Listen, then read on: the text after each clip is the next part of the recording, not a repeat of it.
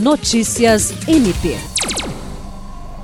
O Ministério Público do Estado do Acre, por intermédio da Promotoria de Justiça Civil de Feijó, promoveu uma reunião nesta quarta-feira com a Defesa Civil de Feijó e com o Corpo de Bombeiros local para discutir a adoção de medidas diante da possível situação de alagamento no município com a cheia do rio Envira.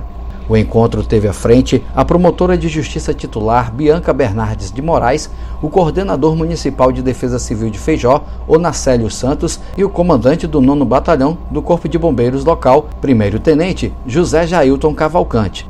Segundo dados da Defesa Civil local, a região se encontra em fase de alerta. Na reunião, foi apresentado pelo coordenador de Defesa Civil de Feijó o Plano de Contingência Operacional Período Chuvoso, edição 2022.